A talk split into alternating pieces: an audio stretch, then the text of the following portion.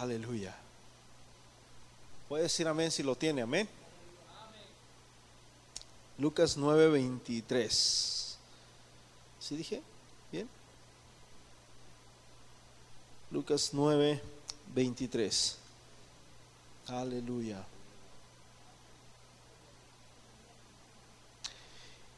Y decía a todos, si alguno quiere venir en pos de mí, niéguese a sí mismo, tome su cruz cada día y sígame. Padre Celestial, te damos gracias porque eres bueno, Señor, con nosotros. Te pedimos en esta hora, Señor, que nos ministres y que traigas, Señor, una palabra, Señor, fresca, una palabra, Señor Jesús, a tiempo, Señor, a mi hermano, a mi hermana, en esta hora, Señor. Gracias, Padre eterno, por este privilegio que tú nos das de estar aquí, Señor. Como dijo el salmista, una cosa he demandado y esta buscaré, que esté yo en la casa de Jehová todos los días de mi vida. ¿Cuántas personas ya no están aquí? Ya no amanecieron o ya no alcanzaron a ver el atardecer. ¿Cuántas personas ya no están aquí? Probablemente en un hospital, en, un, en, ah, en una celda, yo no sé, Señor, pero tú, Señor Jesús, nos has permitido a cada uno de nosotros estar aquí, Señor. Y no porque seamos mejores que ellos, Señor, sino por tu gracia y por tu voluntad, Señor. Gracias, porque tú conoces el corazón de cada uno de los que estamos aquí, Señor. En el nombre de Jesús. Amén y amén. Vamos a, tome su lugar, hermanos. Ah, quiero compartirles lo que cuesta servir a Cristo. ¿Saben de ustedes que servir a Cristo cuesta? ¿Servir a Dios cuesta? Cuesta servir a Dios. No es fácil, no es este. No es que todo te va a ir bonito, no, la vida en Cristo, mis hermanos, es, es una vida, este, es una vida preciosa. Y, alguien dijo, no, no solamente vale la, la, pena servir a Jesús, vale la vida servir a Jesús. Amén. Vale la vida servir a Y Jesús dice, si alguno quiere venir en pos de mí. Si alguno, en una ocasión llega un joven, un joven que, que llega con Jesús, tenía buenos deseos. Y, con esto quiero decirte una cosa, mi hermano. A veces los deseos no son suficientes. Este joven dice la Biblia que tenía deseos de seguir a Jesús y llegó y corriendo se arrodilló y le dijo a Jesús, Maestro, ¿qué puedo hacer para heredar el reino de los cielos? Y Jesús le dice, ¿te sabe los mandamientos? Sí, todos me los sé. Desde niño me los sé. Ok. Entonces, vende todo lo que tienes y dáselo a los pobres. Dice la Biblia que cuando escuchó esto se, se, le cayó su semblante, se le fue el ánimo, se le fue el gozo, se le fue este el deseo que tenía. ¿Y por qué? Porque estaba su corazón ¿dónde? en la riqueza. Y no era que realmente, que Jesús probablemente no, no tenía que hacer de eso, de esa manera, ¿verdad? Pero lo que Jesús le estaba diciendo es que tu problema es que estás más metido en el dinero que en Dios. Y Jesús dijo, buscad primeramente el reino de los cielos y su justicia y todas las demás cosas os serán añadidas. Entonces, ¿qué le costaba realmente a este jovencito decir, maestro, ¿qué puedo hacer para heredar el reino de los cielos? Tenía deseos. Él quería entrar en el reino de los cielos, pero cuando supo la condición, hermanos, que Jesús le dijo, no le gustó. Entonces, cuesta servir a Jesús. Diga conmigo, cuesta servir a Jesús. No es fácil. Jesús dice, si alguno quiere venir en pos de mí. Jesús dijo, niéguese a sí mismo. ¿Qué, te quiero decir, mi hermano? Que en Jesús... Ah, lo primero que tenemos que hacer antes de ser cristianos, hermanos, ah, o antes de ser humanos, debemos de ser más que humanos cristianos. ¿Qué significa ser un cristiano? Es ser un discípulo de Jesús, un seguidor de Jesús. Amén. Fíjate bien, si alguno quiere venir en pos de mí, niéguese a sí mismo. En Mateo capítulo 10, versículo 38, vamos a leerlo aquí en la pantalla, Mateo 10, 38.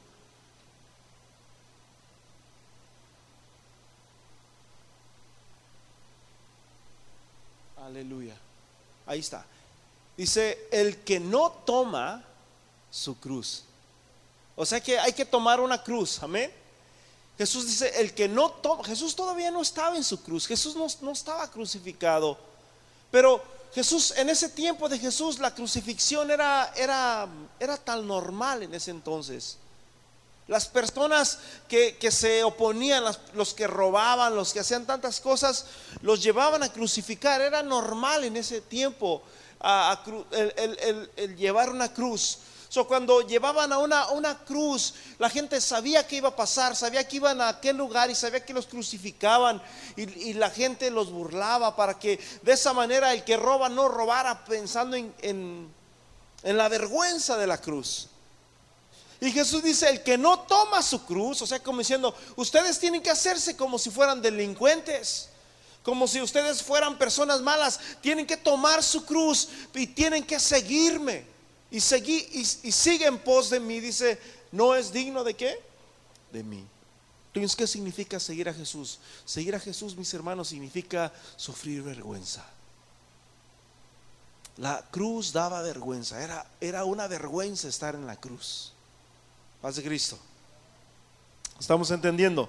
Era una vergüenza estar en la cruz, era una vergüenza estar clavado en, en aquel madero, era una vergüenza total. En Lucas capítulo 14, versículo 27, Jesús dice, el que carga su cruz, el que carga su cruz. Entonces, debemos de tomar la cruz, pero también debemos de cargar la cruz.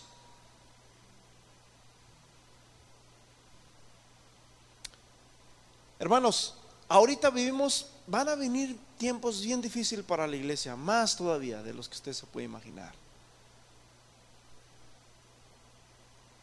Y como iglesia debemos estar preparados, hermanos, porque sinceramente no nos debe de caer de sorpresa todo esto que va, que va a venir tarde o temprano, porque Jesús dijo, mis hermanos, que van a ir de mal en peor las cosas y tenemos que agarrarnos de Jesús. Amén. Debemos de cargar nuestra cruz. Cuando Jesús estaba, ¿y qué te quiero decir con esto? Hermano, después de que Jesús muere a los 40 años, dice en el libro de, Hechos, que se levantó una persecución. En el, me parece que es el capítulo 9 del libro de los Hechos. Hechos capítulo, capítulo 9, versículo 20.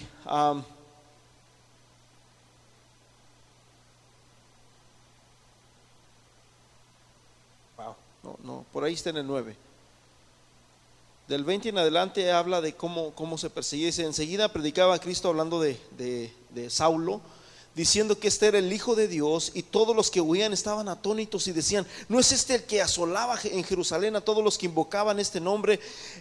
A ese vino acá para llevar los presos ante los sacerdotes, pero Saulo mucho más se esforzaba y confundía a los judíos que moraban en Damasco, demostrando que Jesús era el Cristo. Pasando muchos días los judíos resolvieron en consejo matarle, pero sus acechanzas llegaron al conocimiento de Saulo y ellos guardaban a, las puertas de día y de noche para matarle. Entonces los judíos tomándole de noche le bajaron por el muro, descolgándole por una canasta. Bueno, ahí en, ese, en, en Hechos 9 nos habla que hubo una persecución. Y la primera persecución que hubo, mis hermanos, se, hablamos, vamos a hablar de Jesús. Jesús nos puso la muestra. Jesús murió en una cruz clavado.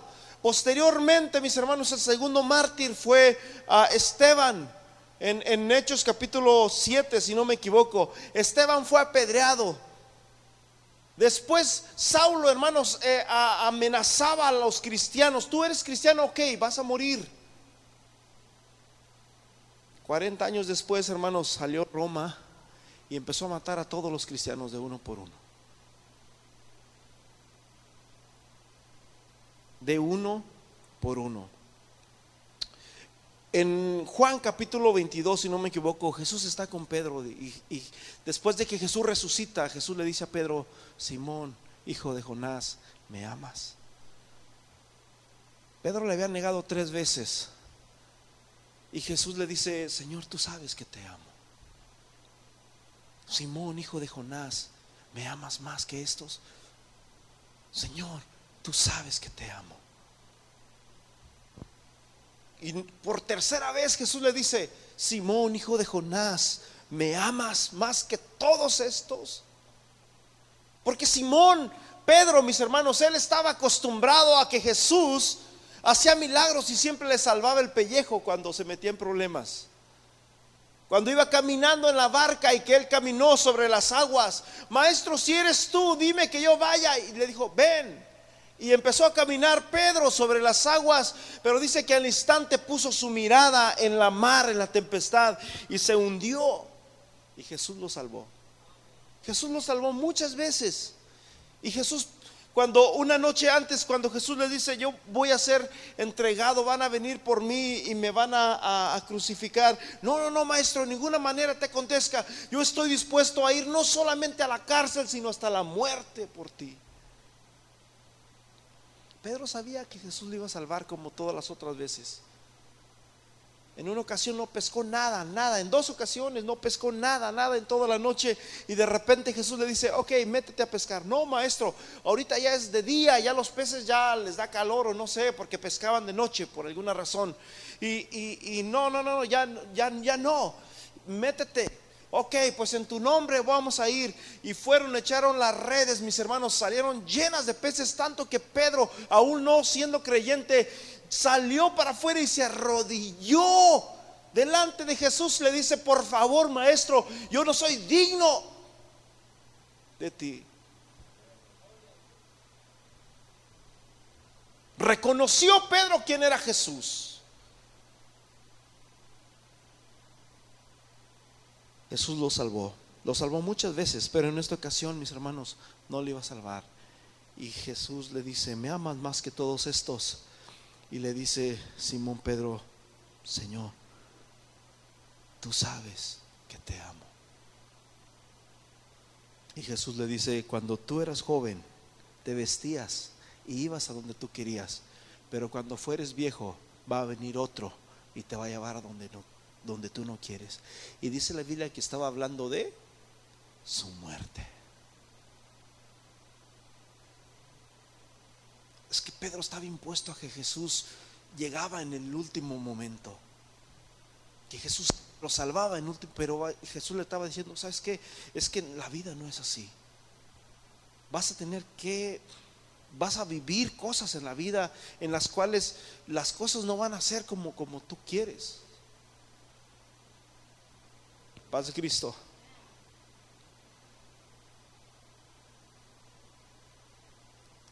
La historia cuenta de que cuando llegó la hora de la muerte de Pedro, en el libro de Juan Fox cuenta la historia de que Pedro quiso huir. Y después de que Pedro se, se retractó La historia cuenta que se apareció el maestro y le dijo, ¿a dónde vas, Pedro? Y Pedro se acordó de las palabras que Jesús le dijo, que iba a morir sacrificado. Pedro se regresó y le dijo, no soy digno de ser crucificado como mi maestro. Y murió en un madero, pero con la boca para abajo, con la cabeza para abajo. Y de esa manera murieron todos, todos los, los discípulos de Jesús. En Hechos, perdón, en Hebreos capítulo 11, versículo 35, fíjate mi hermano, estoy hablando de lo que cuesta seguir a Jesús. En Hebreos capítulo 13, versículo 35, dice de esta manera, las mujeres recibieron sus muertos mediante resurrección, mas otros fueron atormentados, no aceptando el rescate a fin de obtener mejor resurrección. En ese tiempo, cuando 40 años después de Jesús vino la primera persecución por Nerón, Nerón era un... Uh, ayúdeme, ¿un qué? Era un gobernador, se puede decir, de, Roma, emperador, gracias, emperador de Roma. Y cuando él estaba ahí, él, él encendió, mis hermanos, la ciudad de, de Roma. Y dentro de sus cosas él decía que o él cantaba una canción, que era la canción del Troya, que él, él quería que cuando él se muriera todo quedara destruido. Eso era lo que él este tenía en su corazón, este hombre. Y según la historia, Nerón, después de que la gente le agarró un odio tremendo, lo que Nerón dijo, los cristianos fueron los culpables. Los cristianos incendiaron la ciudad y empezó a echarle las culpas a los cristianos de tal manera que empezaron a matar a los cristianos y ahí fue donde murieron los discípulos en esa persecución. ¿Por causa de quién? De los cristianos. ¿A quiénes mataban? A los, no a los judíos, a los cristianos. Después, mis hermanos, del 40 en adelante se vinieron reyes y reyes, perdón, emperadores, emperadores, emperadores. Hasta el 320 murieron muchísimos. Te puedes imaginar tú, mis hermanos, de los peores, de las peores muertes que tú no te puedas imaginar. Aquí en el libro de Hebreos nos habla un poquito, un poco de lo que vivieron en ese tiempo. ¿Sí? Las mujeres recibieron los muertos. Versículo 36 dice, otros experimentaron vituperios, azotes y además de estos prisiones, cárceles, fueron apedrados, aserrados. Hay una escritura donde dice, una de las versiones que dice que fueron aserrados a la mitad.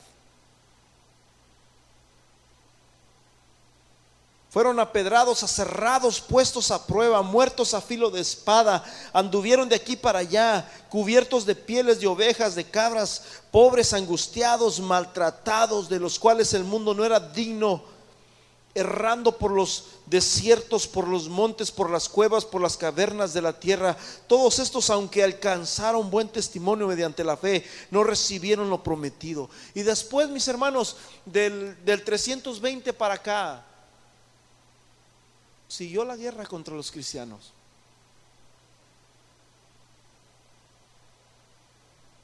Siguió la guerra. Y en el 1500 siguió la guerra contra los cristianos.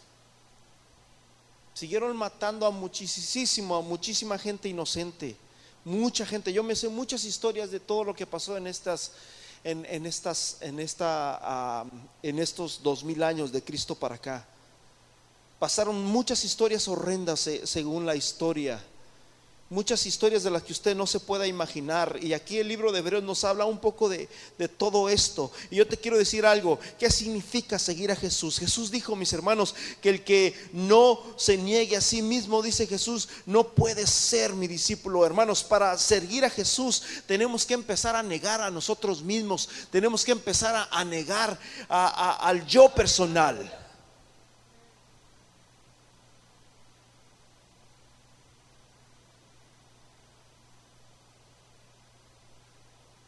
Porque muchas veces como cristianos estamos más impuestos a que se vea nuestra imagen, a dar la imagen de Jesús.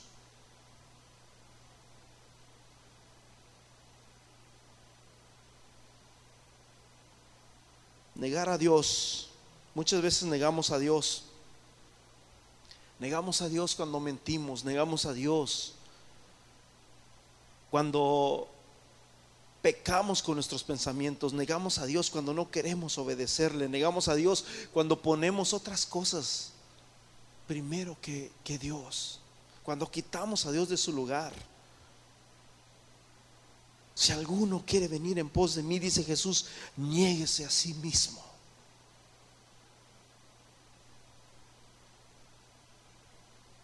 En Mateo capítulo 28, versículo 19, Jesús prometió que iba a estar con nosotros.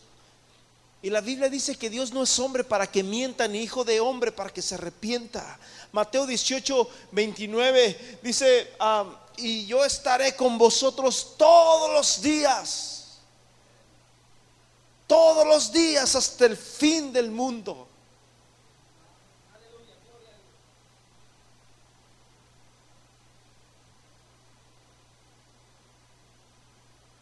Por tanto, a ver, vamos a déjame ir ahí.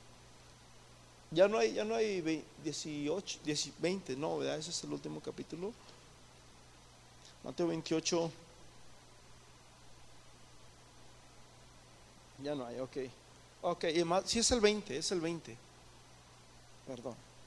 Enseñándoles que guarden todas estas cosas que os he mandado y aquí yo estoy con vosotros todos los días hasta el fin del mundo. Entonces, ¿dónde estaba Jesús cuando murió toda esta gente? Jesús dijo, mis hermanos, que su reino no es de este mundo. Jesús nos habló de una negación. Jesús nos habló, mis hermanos, de una muerte. Jesús nos habló, mis hermanos, que nosotros ya no debemos de ver las cosas de este mundo como cosas eternas. Las cosas, mis hermanos, de que vemos son temporales, pero las que no se ven son eternas. Las que no se ven son eternas. Jesús prometió que estaría con usted. ¿Cuántos creen eso? Y si Dios lo prometió, Dios no miente. O sea que si usted está, yo en, hace como dos años, yo soñé que, que, tenía una enfermedad, que tenía una enfermedad fea. Y era un sueño.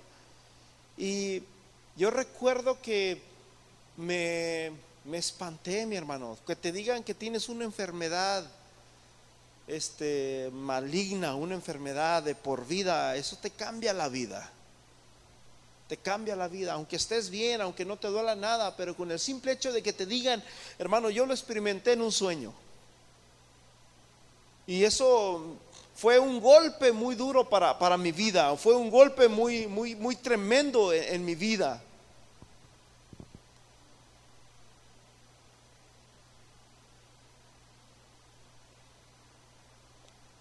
O sea que si tú estás en una enfermedad, aunque no sea un sueño, que sea física, que sea real, si estás en un hospital, si estás ah, ah, allí ah, en, gripe, yo recuerdo una ocasión que me andaba muriendo, me andaba muriendo en una ocasión, este, y yo, yo oraba, pero mi cuerpo no me daba. Estaba en México y yo sentía que, ya no podía, que no, que no, no iba a vivir. Me recuerdo cuando mi, madre estaba en el hospital, les he comentado esta historia.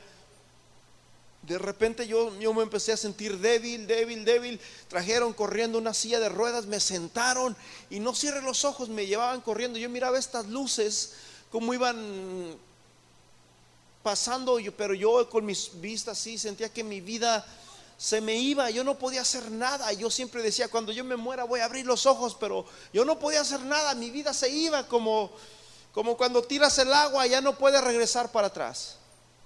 Si agarras el agua y la tiras ya no la puedes hacer regresar. Así sentía que mi vida se iba. ¿Dónde está Dios? Ahí. Allí es, mis hermanos, cuando tenemos que creer en Dios. Porque Pedro estaba tan impuesto a que Jesús siempre le salvaba la vida. Pedro siempre estaba tan impuesto a que siempre Jesús iba a salir con una de esas. Cuando llegaron a aprender a Jesús, Pedro sacó un, cuchillo y le mochó la oreja al, al siervo del sumo sacerdote. Y Jesús lo mira y le dice, Pedro, no estamos en el agua. El que espada mata, a espada muere. Paz de Cristo. Hay situaciones en la vida, mis hermanos, en que tenemos que ser fuertes y tenemos que ser fieles. Jesús dijo, mis hermanos, que el que cree en mí, dice Jesús, aunque esté muerto, vivirá. Cuando Jesús estaba aquí y Jesús le dio las llaves a Pedro, le dijo, sobre esta roca, hablando de sí mismo, estableceré mi iglesia.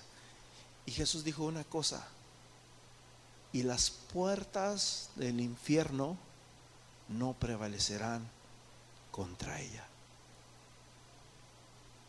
¿Sabes lo que significa? Que aunque te, aunque te mueras o aunque te maten, nada va a poder detener lo que Dios ha hecho en tu vida.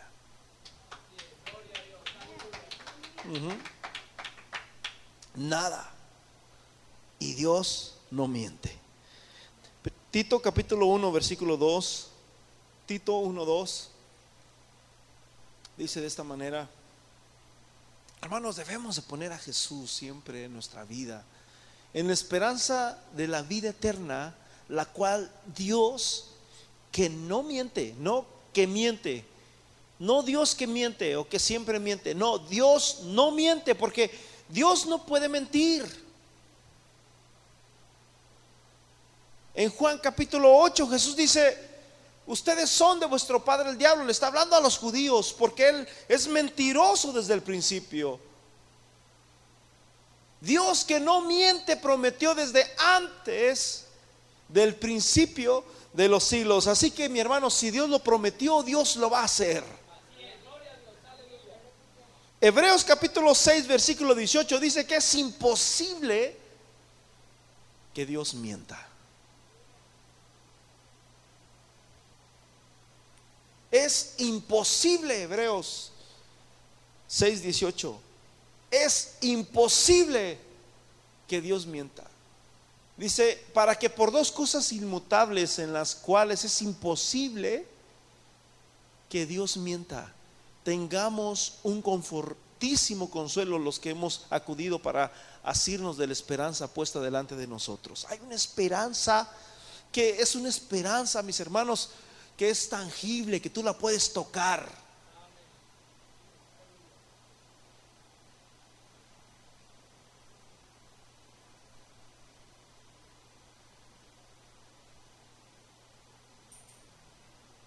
Sí, nos debemos de preocupar. Eh, muchas veces estamos preocupados, hermanos, como cristianos. Ay, no, me va a agarrar el policía, ay, no, me va a agarrar.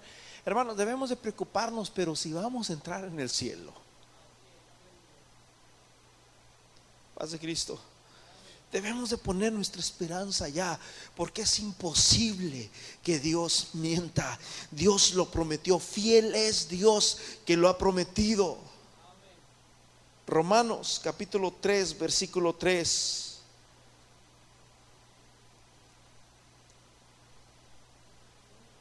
Romanos 3:3.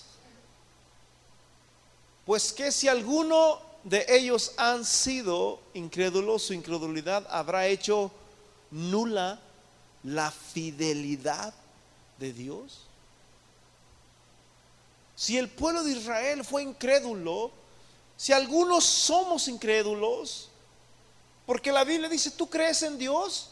Ok, estás bien, qué bueno que crees en Dios. También los demonios creen y tiemblan. Los demonios creen en Dios, pero no le obedecen a Dios. No se sujetan a Dios. No dejan, no dejan que Jesús sea el Señor. Pues, ¿qué si algunos de ellos han sido incrédulos? Su incredulidad habrá hecho nula la fidelidad de Dios en ninguna manera. ¿Sabes por qué? Porque dice segunda de Timoteo, si somos infieles, Dios permanece fiel. Si somos infieles, Dios sigue permaneciendo fiel. Oh, mira, el hermano Manuel, ¿cómo anda? Porque, hermanos, ha pasado. Y, por, y la Biblia dice, mis hermanos, que el que el, el, otro día estaba hablando con, con un pastor y me estaba comentando algunas historias de de muchas, varias historias. Ah, ah, y, mientras hablábamos, compartíamos el que esté firme. Mire que no caiga. Paz de Cristo. ¿Por qué? Porque muchas veces personas pueden caer, podemos caer. Pero eso no hace que Dios sea infiel. Eso no hace, mis hermanos, que, Dios haya dejado de ser fiel. tenemos que seguir adelante, tenemos que luchar por nuestra salvación, continuar por nuestra salvación. En Perú está una organización que se llama, no recuerdo, me gustaría saber su nombre para que sepan. Es de Israel, se visten como Israel, hacen todo, tienen su, su Dios, ¿verdad? Que murió, Jesús vino ya, por si no sabía, en el 2000 más o menos, 2001 por ahí murió Ezequiel Jonás de Utacusi, que lo consideran como Dios, le cantan como Dios y dicen que Él es que vino en su segunda venida. Y yo me quedo como, wow, ¿cómo es posible? Hace poquito atrás, ¿se acuerdan ustedes del puertorriqueño, cómo se llama? Miranda, José Luis Miranda, o no sé cómo se llama. Igual, se tatuaron el 666, se, tatuaron el SSS, las tres S, que significa salvo, siempre salvo.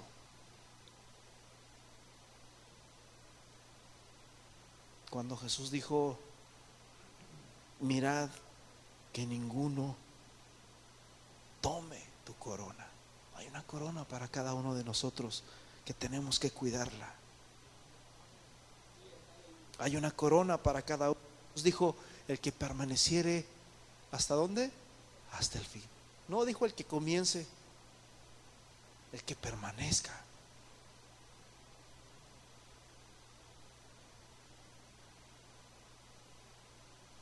Negar a Jesús, mis hermanos, significa negar la vida.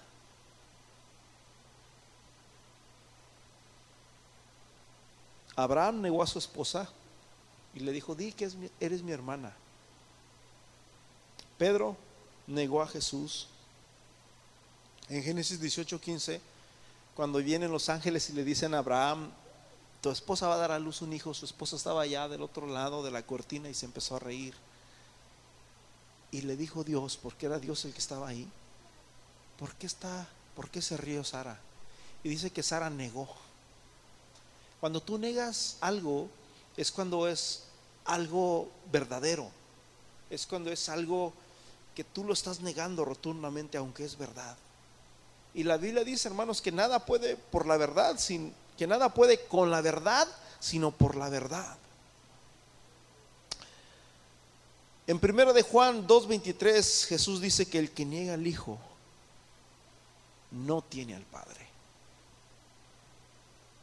El que niega al Hijo, no dijo el que niega al Padre no tiene, no. Si, si, si la gente que no quiere a Jesús no tiene a Dios. Los testigos de Jehová, por ejemplo. El que niega al Hijo no tiene al Padre. Hermanos, debemos de dar testimonio de Jesús. Debemos de dar testimonio de Cristo en nuestra vida. Eso significa tomar nuestra cruz. No significa negar. Negar significa que, que nos hacemos de la vista gorda, que, que no aceptamos eso. Que, que, no, no estamos dispuestos. Dice la Biblia, mis hermanos, que los mandamientos de Jehová son puros, los mandamientos de Jehová son agradables, dice el Salmo 19. La ley de Jehová es perfecta que convierte el alma. Los testimonios de Jehová son es fiel que hace sabio al sencillo. Los mandamientos de Jehová son justos y son verdaderos. Para el justo, mis hermanos, es justo y es verdadero. Pero muchas veces, hermanos, para el impío es pesado. Y ahí es donde tenemos que renovarnos. Ahí es donde tenemos que decirle a Jesús, Señor, yo quiero que seas más tú. Como cuando llegan discípulos y le dicen a Juan, hey Juan, Jesús tiene más seguidores, Jesús está bautizando más. Y Jesús, y perdón, y Juan dice, es necesario que Él crezca y yo mengüe. Así debemos de sentirnos delante de Dios. En Lucas 22, 42 Jesús dice, Padre, si es tu voluntad, que pase todas estas cosas, que no se haga conforme a mi voluntad, sino a la tuya. Si es cierto que la Biblia dice que si nosotros pidiéramos cualquier cosa creyendo a Dios, la vamos a recibir. Pero hay que preguntarle a Dios si es su voluntad. Aunque la voluntad de Dios siempre es sí y siempre es amén. Pero muchas veces Dios tiene propósitos para nuestra vida. Y Jesús aprendió a sujetarse a la voluntad de Dios.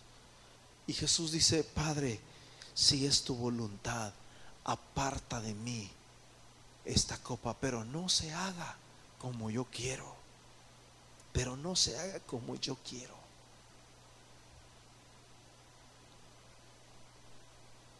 Hermanos, hay un hay una sola regla en el cristianismo y la regla es, hermanos, seguir a Jesús.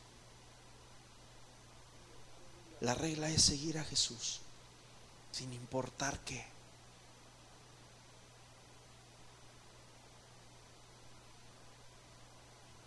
Conozco muchísimas historias de la gente que padeció de la peor manera, mis hermanos, que usted se puede imaginar.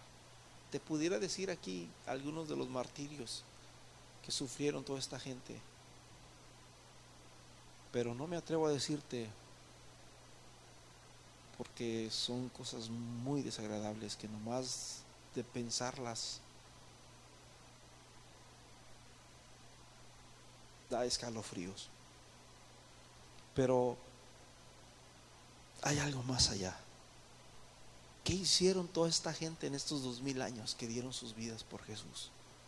Porque no era, seguir a Jesús no era como tan cómodo como ahorita. En ese tiempo si tú traías una Biblia, es como si trajeras un paquete de droga o de metafetamina, de marihuana, un revólver, cualquier cosa te juzgaban así. De hecho, ni a una persona que trae eso lo juzgan así. Porque realmente el que traía una Biblia lo martirizaban. Lo martirizaban. Y no te mataban, te martirizaban. De la peor manera que tú te puedes imaginar. No les importaba la edad o sexo. Si eres hombre o mujer. A todos. ¿Por qué pasó todo esto? Porque ellos amaron a Dios y entregaron sus vidas, hermanos, hasta la muerte. Siguiendo, hermanos, al Maestro. Y entre ellos muchísimos, muchísimos cristianos murieron y dieron su vida por Jesús. Y déjame decirte una cosa, mis hermanos, vale la pena dar la vida por Jesús. A mí me gustaría morir así. Yo soñé que iba a morir así. Ojalá y Dios, Dios yo prefiero morir así que de otra manera. Pero yo soñé en una ocasión que vino alguien, yo estaba predicando y me dijo, ¿te callas o te mato? Yo le dije, pues mátame. Y levanté las manos y yo pensaba que, era de broma en mi sueño. Y llegó con una daga de este tamaño y me la clavó en el corazón. Y cuando me la clavó dije, aleluya. Porque yo la sentí, la sentí y yo dije como, wow, yo pensaba que iba a despertar o que, o que no sé. Yo estaba como Pedro ahí en ese rato, pero sinceramente sería un placer, hermanos. Sería un placer llegar a Dios de esa manera. Y no estoy diciendo de que para llegar al cielo tienes que ser, ah, tienes que morir de muchas. No, no, no, no. Simplemente este, ah, es algo muy personal mío. Ah, Juan murió de una manera ah, natural, el apóstol fue el único que murió natural, aunque no tanto así porque en Roma también lo metieron en un en una tina de aceite hirviendo. Y ahí salvó y lo llevaron a la isla de Patmos, donde recibió la revelación del libro de Apocalipsis. En Mateo capítulo 10, versículo 32 y 33, Jesús dice, el que me confiesa, Mateo 10, 32, fíjate lo que dice la palabra, mi hermano. Ya voy a concluir. Hermanos, vale la pena seguir a Jesús. A cualquiera pues que me confiese delante de los hombres, yo también le confesaré delante de mi Padre que está en los cielos. El domingo, Jairo confesó el nombre de Jesús en su vida. Y nosotros fuimos testigos, ¿verdad que sí? El que me confiesa delante de los hombres, pero también confesar significa el bautismo, pero también confesar significa dar testimonio de, de que somos de Jesús, de que andamos en la verdad de que conocemos la verdad. Eso significa conocer. Imagínense si yo ando robando, si yo ando haciendo cosas malas. No estoy dando testimonio, no estoy, no estoy confesando que Jesús es mi Señor. El que me confiese delante de los hombres, Pónmelo en español, dice, también yo le confesaré delante de mi Padre que está en los cielos. Versículo 33, el que me niegue delante de los hombres, ¿qué dice? Yo también le negaré delante de mi Padre que está en los cielos. Hay algo más allá, mi hermano. Hay algo más allá que esta vida. Y Jesús dijo, yo soy el camino, la verdad y la vida. Hay una verdad y hay un camino para llegar a esa verdad y a esa vida. Y ese camino se llama Jesús. Amén. Fíjate bien, en Apocalipsis, ya para concluir, último versículo ya, no quiero dar más. Apocalipsis 3:5. Hermano, vale la pena, vale la pena. Vale la pena servir a Jesús.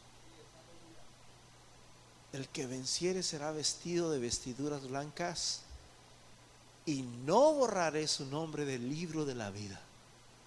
Y confesaré su nombre delante de mi Padre y delante de sus ángeles.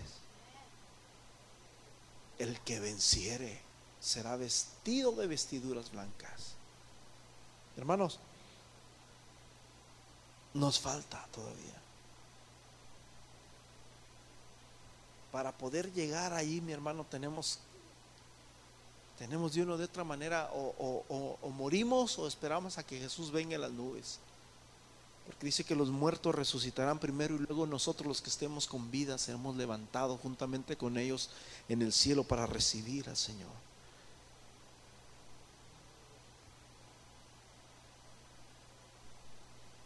Pero Jesús dijo, ni las puertas del Hades prevalecerán contra ella. Ni las puertas del Hades prevalecerán contra ella. Hay muchos cristianos que ya están muertos, que están en una tumba, pero están vivos en Cristo.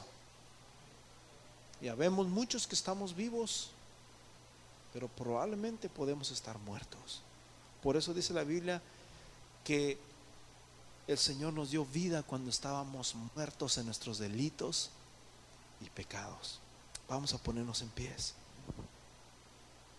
Vamos. Hay algo más allá. Hay algo más allá. Hay algo más allá. Algo más allá que todo esto. Y eso que está más allá, mi hermano, es más real que lo que vivimos ahorita. Porque las cosas que vivimos ahorita son temporales. Es como cuando tú vas y te quedas en un hotel de lujo, que está muy hermoso, muy bonito. Ok, estás ahí dos, tres días, una semana, dos semanas, un mes, lo que tú quieras, pero no es tu casa. Es pasajero, es temporal, se va. Pasan los días, las horas y, y se acaba tu morada ahí. Así es nuestra vida aquí en la tierra. Es pasajera, no somos de aquí. Pasan los días, las horas y se va, se va, se nos acaba el, el saldo. Pero nos encontramos una nueva, una vez que se acabe el saldo, mi hermano, nos encontramos con lo que es verdadero. Y Jesús dijo, yo soy el camino y la verdad y la vida. Y nadie viene al Padre no dijo nadie va, nadie viene al Padre si no es por mí. Y el que confiesa a Jesús tiene al Padre. Y el que niega al Hijo no tiene al Padre. Y el que me confiesa delante de los hombres, yo le confesaré delante de mi Padre y de sus ángeles. Y el que me niega delante de los hombres, yo también le voy a negar. Hermanos, es tiempo. Es tiempo de que desnudemos nuestro corazón delante de Dios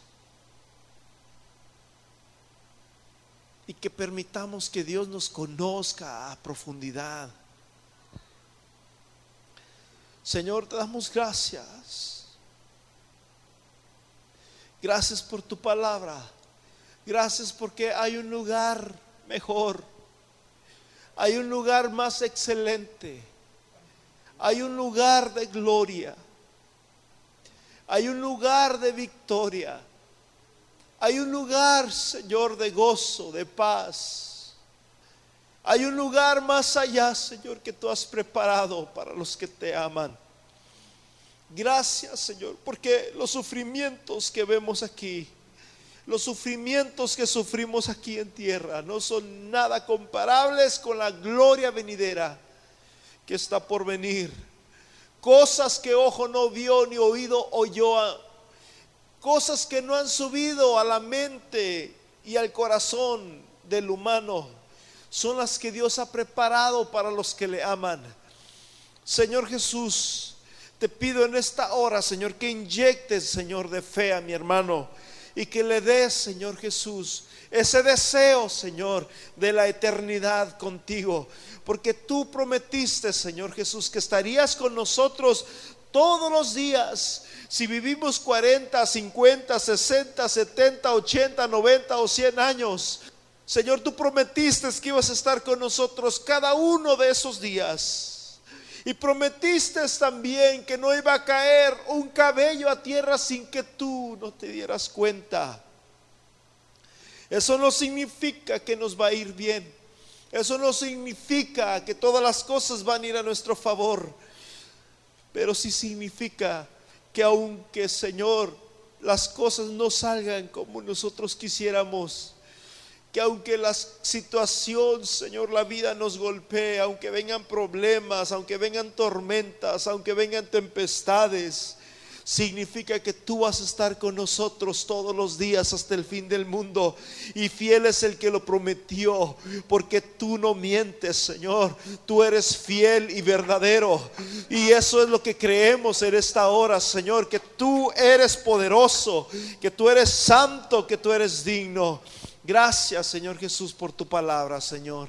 En el nombre glorioso de Jesús. Amén y amén.